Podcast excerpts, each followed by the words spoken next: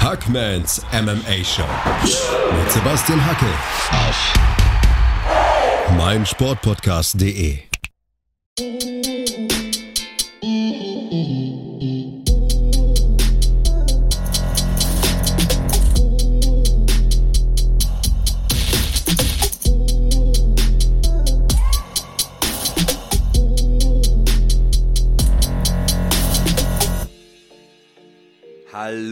draußen und herzlich willkommen zu Ausgabe Nummer 28 von Hackmans MMA Show auf meinsportpodcast.de.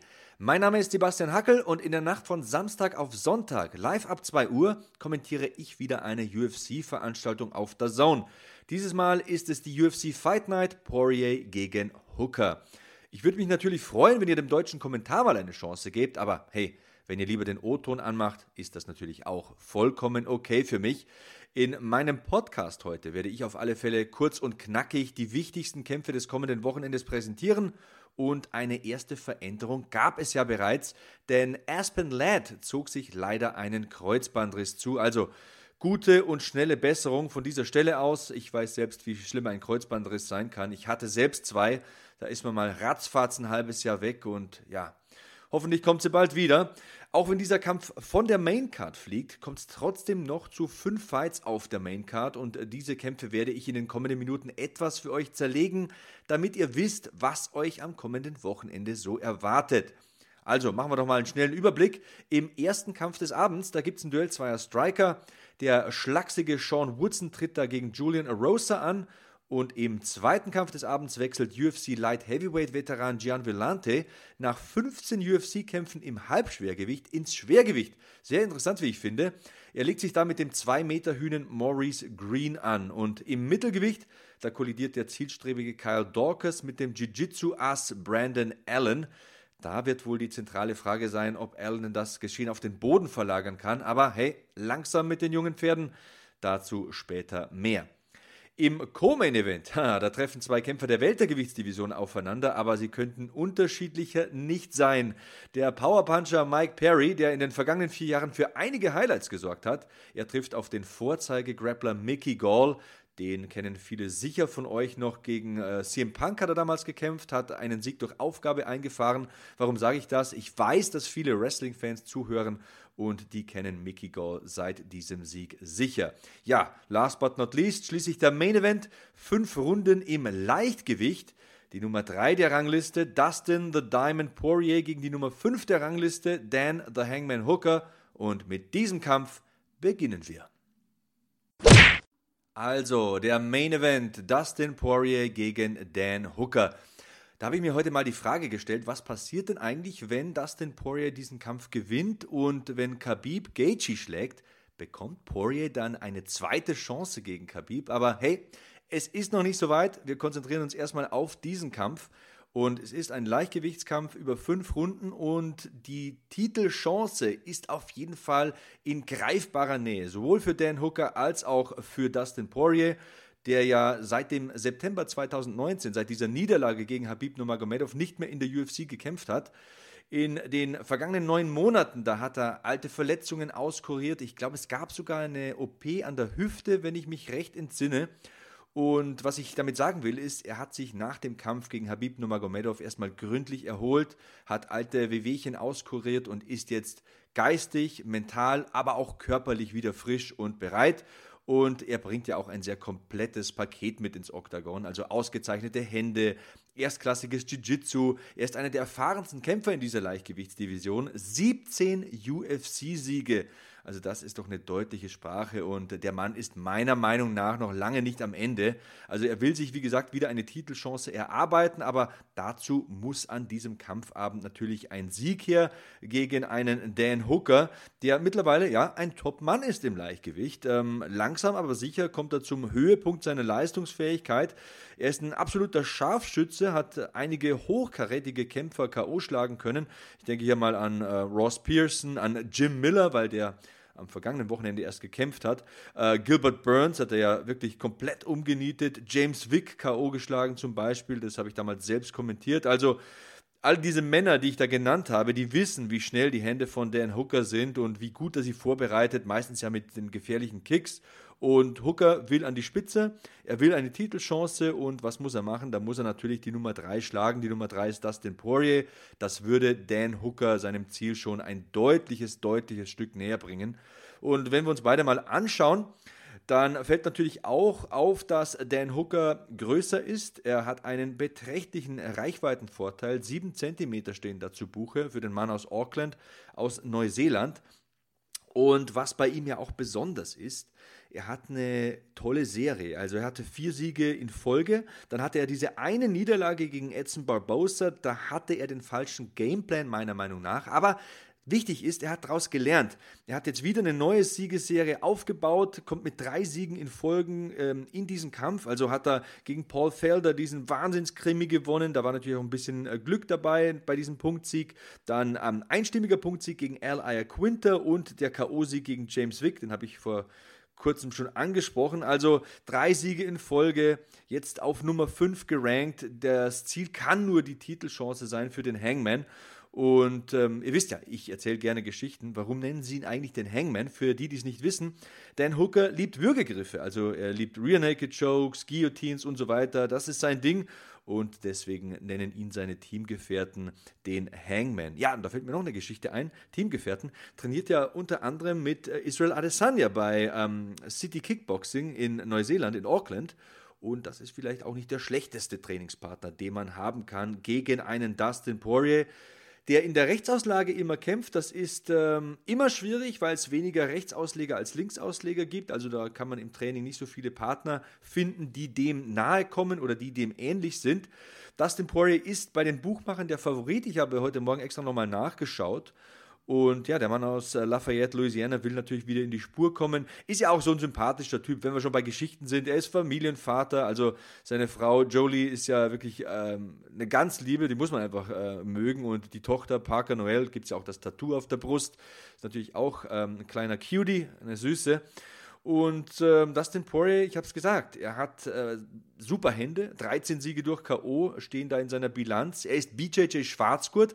Das sollte ein Vorteil hier für ihn sein, wenngleich ich nicht glaube, dass Dan Hooker das Geschehen auf den Boden verlagert. Er ist ja der Außenseiter bei den Buchmachern, plus 180. Habe es heute Morgen auch nochmal extra nachgeschlagen. Aber was ich sagen will, was meine Kernaussage sein soll bei der Analyse dieses Main Events, dieser Fight Night, diese beiden Kämpfer sind absolut auf einem Niveau. Das sind Elite-Striker im Leichtgewicht und dieser Kampf wird verdammt gut. Lasst euch den nicht entgehen. In der Nacht von Samstag auf Sonntag ist es soweit, 2 Uhr der Zone und ich sitze am Mikro und wir machen weiter mit dem nächsten Kampf, dem Co-Main Event im Weltergewicht. Mickey Gall gegen Platinum Mike Perry. Ein Weltergewichtsduell zweier sehr unterschiedlicher Charaktere, die an die Top 15 klopfen. Vielleicht klappt es ja nach einem Sieg für den einen bzw. anderen in diesem Kampf. Ja, wer ist Platinum Mike Perry? Schande über euer Haupt, falls ihr ihn nicht kennt. Der Mann kommt aus Flint, Michigan. Das ist eine ziemlich harte Gegend und im Alter von zarten elf Jahren fing er mit dem Kampfsporttraining an, weil er sich verteidigen wollte. Er hatte oft die Schule gewechselt, musste oft die Schule wechseln, kommt aus relativ bescheidenen Verhältnissen und ähm, in einem Interview hat er mal diesen bedeutungsschwangeren Satz gesagt. Er hat äh, gesagt, in den Schulen, an denen ich Schüler war, gab es mehr schwarze als weiße Schüler. Also ich war in der Unterzahl. Ich war immer der Außenseiter. Ich musste immer um mein Pausengeld kämpfen. Ich wurde immer verprügelt und irgendwie hat es mir dann einfach gereicht und ich habe mich mal angefangen zu wehren und ja, dann hat er eine Karriere draus gemacht, der gute Mann. Also was ich damit sagen will, Platinum Mike Perry ist ein harter, tougher Hund. Allerdings ist er auch ein ziemlich verrückter Typ. Der Kerl ist eine Wundertüte. Und ich weiß nie so recht, was man da zu erwarten hat. Also zuletzt hatte man ja das Gefühl, dass seine Konzentration nicht hundertprozentig auf der UFC-Karriere liegt. Allerdings kann Mike Perry eben trotzdem jeden Kampf für sich entscheiden, denn er hat diese unwahrscheinlich große Power, er hat die Schlagkraft, er hat vor allem zwölf UFC-Kämpfe mittlerweile auf dem Konto, ja, das dürfen wir nicht vergessen. Er hat gegen die Besten dieser Weltergewichtsdivision schon gekämpft und das ist ein wichtiger Vorteil für ihn in diesem Kampf. Aber es gibt eben auch viele Querelen in seinem Privatleben. Auf Instagram habe ich es ein bisschen äh, verfolgt. Also da gibt es die Trennung von seiner Frau. Dann gibt es ja diverse Fotos und Videos mit blutendem Gesicht und offenen Knöcheln. Also da gibt es wohl private Querelen. Ähm, der Mann ist oft zu emotional, nicht nur im Privatleben, sondern auch im Oktagon. Er verliert oft die Geduld, er ist ähm, oft zu voreilig, zu überstürzt geht er oft rein in den Schlagabtausch und ähm, ja, mit seinen mangelnden technischen Fähigkeiten geht er dann oft als zweiter Sieger vom Parkett. Aber trotzdem Mike Perry ein absoluter Fanliebling, ein verrückter Typ. Ich mag ihn, also ein absolut wilder Hund, ausdauernd, Wahnsinnskinn, Riesenpower. Und es dürfte ein Duell Striker gegen Grappler werden, denn Mickey Gall, der Außenseiter in diesem Weltergewichtskampf, plus 240, habe ich heute Morgen gelesen, ähm, er dürfte sich wohl kaum auf den Schlagabtausch einlassen mit Mike Perry. Und äh, Mickey Gall kam ja damals als absoluter Außenseiter zur UFC. Er war Anfang 20, er hatte nur einen Profikampf auf dem Konto, also kam mit einer Bilanz von 1 zu 0 in die UFC. Aber dieser Rookie, der hat sich mittlerweile schon fast zum Routinier entwickelt. Mittlerweile hat er fünf Siege in der UFC auf dem Konto. Das Jiu-Jitsu von Mickey Gall ist berühmt berüchtigt. Und er ist kein unbeschriebenes Blatt mehr. Nein, ist er nicht mehr. Ähm, viele Zuschauer, ich habe es vorhin gesagt, kennen ihn bestimmt aus seinem Kampf gegen CM Punk, vor allem die Wrestling-Fans von euch. Diesen Kampf hat er damals in kürzester Zeit per Rear Naked Choke gewonnen. Aber das war natürlich nicht sein härtester Prüfstein. Er ist ein talentierter Grappler, so viel steht fest.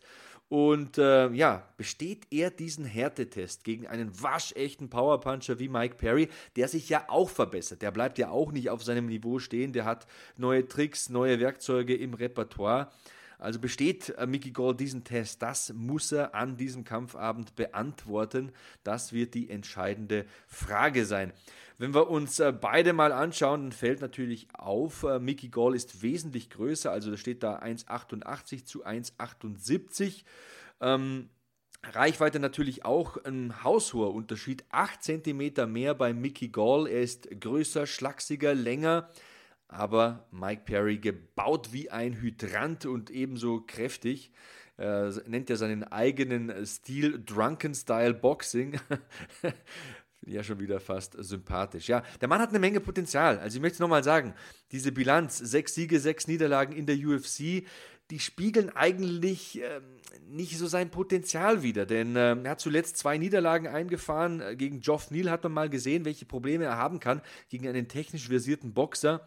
Dann äh, diese Wahnsinnsschlacht, ihr könnt euch vielleicht noch an die kaputte Nase von Mike Perry erinnern, in dieser Battle äh, gegen Vicente Luque Davor hat er Cowboy Oliveira weggenockt, aber davor gab es auch wieder eine Niederlage. Zum Beispiel gegen Donald Cerrone. Da ist er auch so ungestüm reingegangen, ist in den Armbar gelaufen. Also er hat nur vier seiner letzten neun Kämpfe gewonnen und meiner Meinung nach hat er mehr drauf. Aber dazu muss das Privatleben stimmen, dazu muss die Disziplin stimmen, dazu muss er vor allem geduldiger werden. Denn wenn er da ungestüm reinläuft und äh, versucht, Mickey Gall da sofort aufs Kreuz zu legen, dann wird der gefährliche Submissions haben. Und auch, wie gesagt, wenn Mickey Gall hier der Außenseiter ist und Mike Perry mit minus 280, glaube ich, waren es, was ich da heute nachgeschaut habe, der Favorit ist in diesem Duell, schreibt mir Mickey Gall nicht ab. Das ist der Co-Main-Event, der Fight Night Poirier gegen Hooker. Gibt es äh, in der Nacht von Samstag auf Sonntag zu sehen. Live ab 2 Uhr geht's los und gleich machen wir weiter mit den restlichen Kämpfen. Die Hardcore-Fans unter euch bleiben sicher dran. Hier in Hackmans MMA Show auf meinsportpodcast.de. Schatz, ich bin neu verliebt. Was? Da drüben. Das ist er. Aber das ist ein Auto. Ja, eben. Mit ihm habe ich alles richtig gemacht. Wunschauto einfach kaufen, verkaufen oder leasen. Bei Autoscout24. Alles richtig gemacht.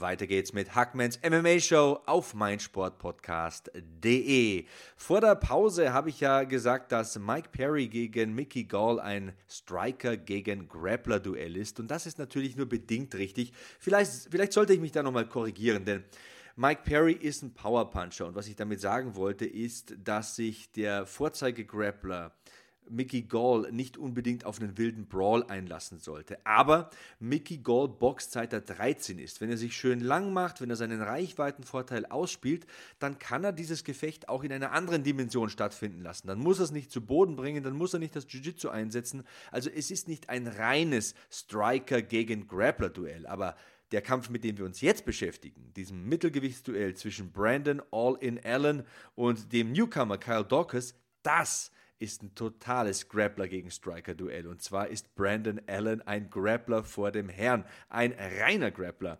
Also der Mann ist ja wirklich ein Phänomen, hat bisher beide UFC-Kämpfe gewonnen, tritt jetzt an gegen einen Mann, der sein UFC-Debüt feiert. Und ja, beschäftigen wir uns doch erstmal mit Kyle Dawkins, dem Debütanten. Also der begann ja seine Karriere im Schwergewicht. Interessante Geschichte übrigens. Da hatte er so eine durchwachsene Zeit als Amateurkämpfer, viele Niederlagen fand aber dann seinen Weg und ist als Profi tatsächlich bisher ungeschlagen. Er hat sich irgendwann fürs Mittelgewicht entschieden, war eine gute Entscheidung, sicherlich ein sinnvoller Schritt und jetzt kämpft er zum ersten Mal in der UFC, überzeugte schon mit einem Auftritt bei Dana Whites Contender Series im vergangenen Jahr und er will seinen zehnten Sieg als Profi einfahren. Also wie gesagt, ungeschlagen 9 zu 0. Auch er ist BJJ Braungurt, aber ich glaube nicht, dass er mit seinem Gegner Brandon Allen auf den Boden will.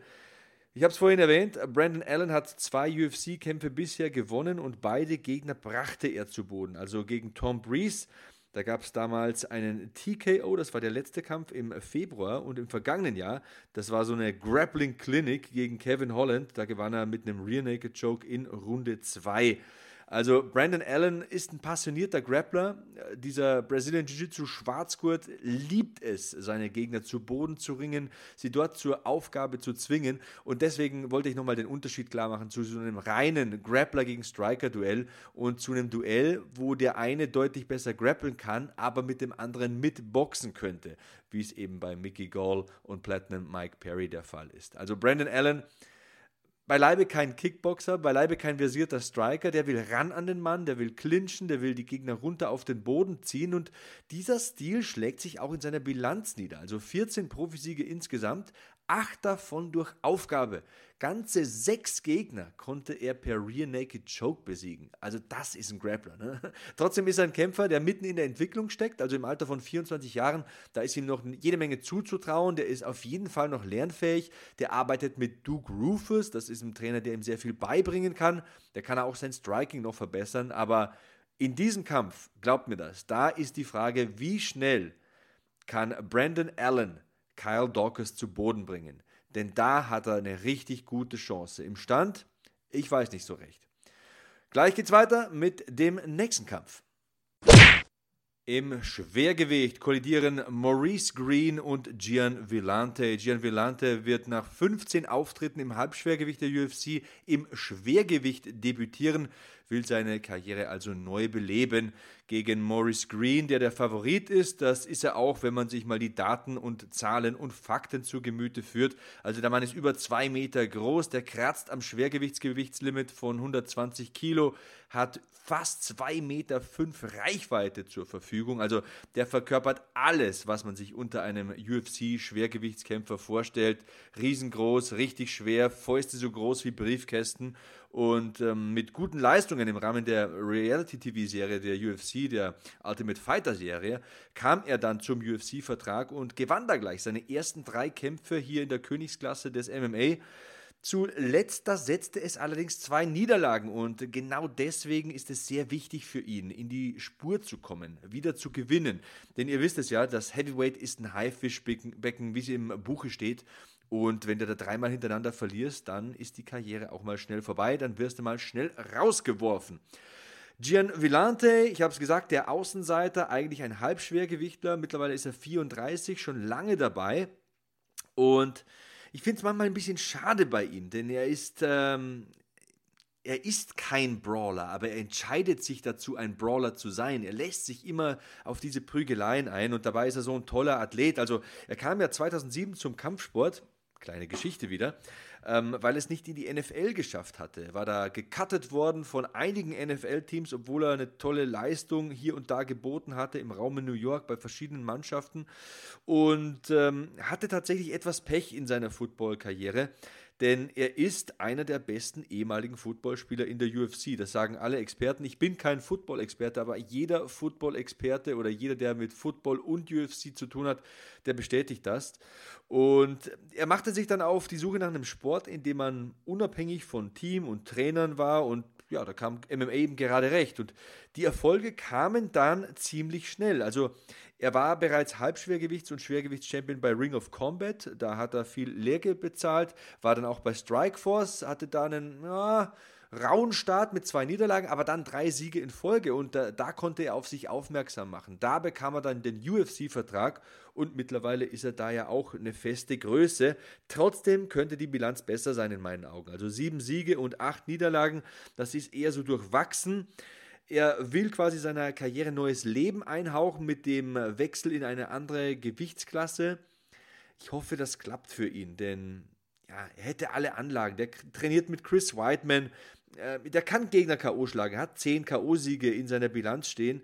Aber von den letzten 18 hat er eben auch nur 10 gewonnen. Also er braucht ein bisschen Konstanz, er müsste sich mal ein bisschen weiterentwickeln. Hat er schon so große Namen geschlagen. Also zum Beispiel TKO-Sieg gegen Corey Anderson fällt mir ein. Ähm, Ed Herman hat er besiegt, äh, Cody Donovan hat er besiegt. Also der Mann kann's. Er muss eben neue Fähigkeiten entdecken. Und ja, ich glaube nicht mal, dass es das ist, dass er nicht Fähigkeiten entdeckt. Ich glaube, er benutzt zu wenige seiner Fähigkeiten. Er müsste öfter mal tiefer in den Werkzeugkasten greifen. Und allein auf Striking würde ich mich nicht verlassen, wenn es gegen Maurice Green geht, denn ich habe es gesagt, über zwei Meter Reichweite, zwei Meter groß, ein riesengroßer, langer Kerl vielleicht mal clinchen, vielleicht mal ein bisschen an den Zaun gehen, vielleicht mal die ringerischen Elemente auspacken. Die Athletik hätte Gian Villante. Der letzte Kampf, über den ich jetzt sprechen werde, ist gleichzeitig auch der erste Kampf auf der Card. Also den Vorhang aufmachen werden Sean the Sniper Woodson und Julian Juicy J. Rosa. Und da sind die Vorzeichen sehr, sehr verschieden. Also Sean Woodson hat eine große Zukunft vor sich und Julian Rosa kämpft um seine Zukunft. Dazu gleich mehr.